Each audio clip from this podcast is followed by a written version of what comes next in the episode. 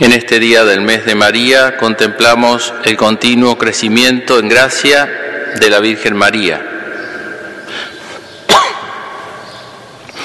Como venimos diciendo a lo largo de estos días, Dios le dio la edad a su misión de ser la Madre de Dios, eh, gracias y prerrogativas singulares a la Virgen que no se le ha dado ninguna criatura, ya que ella tenía una misión especial y Dios da la, la gracia para que cada uno desarrolle plenamente su vocación y su misión en este mundo, distinta para cada uno de nosotros. Bueno, la Virgen tuvo una misión totalmente singular, que es la de ser la Madre de Dios, la Madre de Jesús. Y por eso fue preservada del pecado original, cosa que vamos a festejar el 8 de diciembre, si Dios quiere, eh, y de los pecados personales eh, que, cometemos eh, a lo largo de nuestra vida. De todas esas miserias fue preservada la Virgen, hecho que decíamos está simbolizado en, las imágenes, la Virgen pisando la cabeza de la serpiente.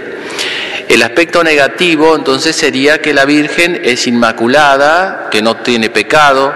El aspecto positivo de esa misma verdad es que la Virgen es llena de gracia, ¿Eh?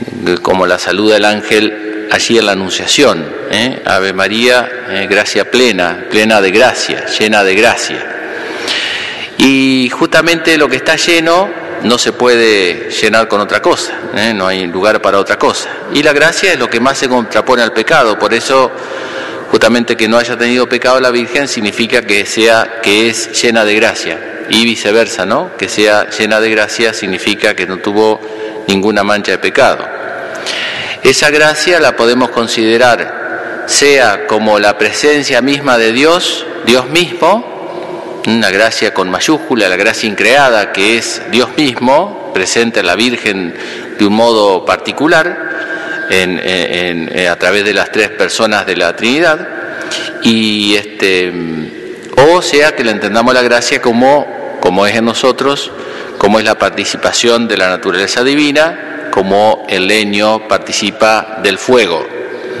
Así la Virgen entonces tuvo esa plenitud de gracia eh, en la cual en ese jardín van a, florecer, como veremos después a lo largo de estos días, todas las, flores, que son las virtudes, y en el jardín de la Virgen no había, como no en nuestro, ¿no? que en nuestros jardines tenemos que estar arrancando los yuyos, porque Dios se nos crecen los yuyos, y cuando acordamos se nos crece hasta un cardo si, si se descuidan, y hay que irlo arrancando, eh, en la Virgen no había yuyos ni cardos, ¿eh? había flores nada más. Había espinas también, porque tuvo que padecer el dolor, pero eh, solo había gracia de Dios.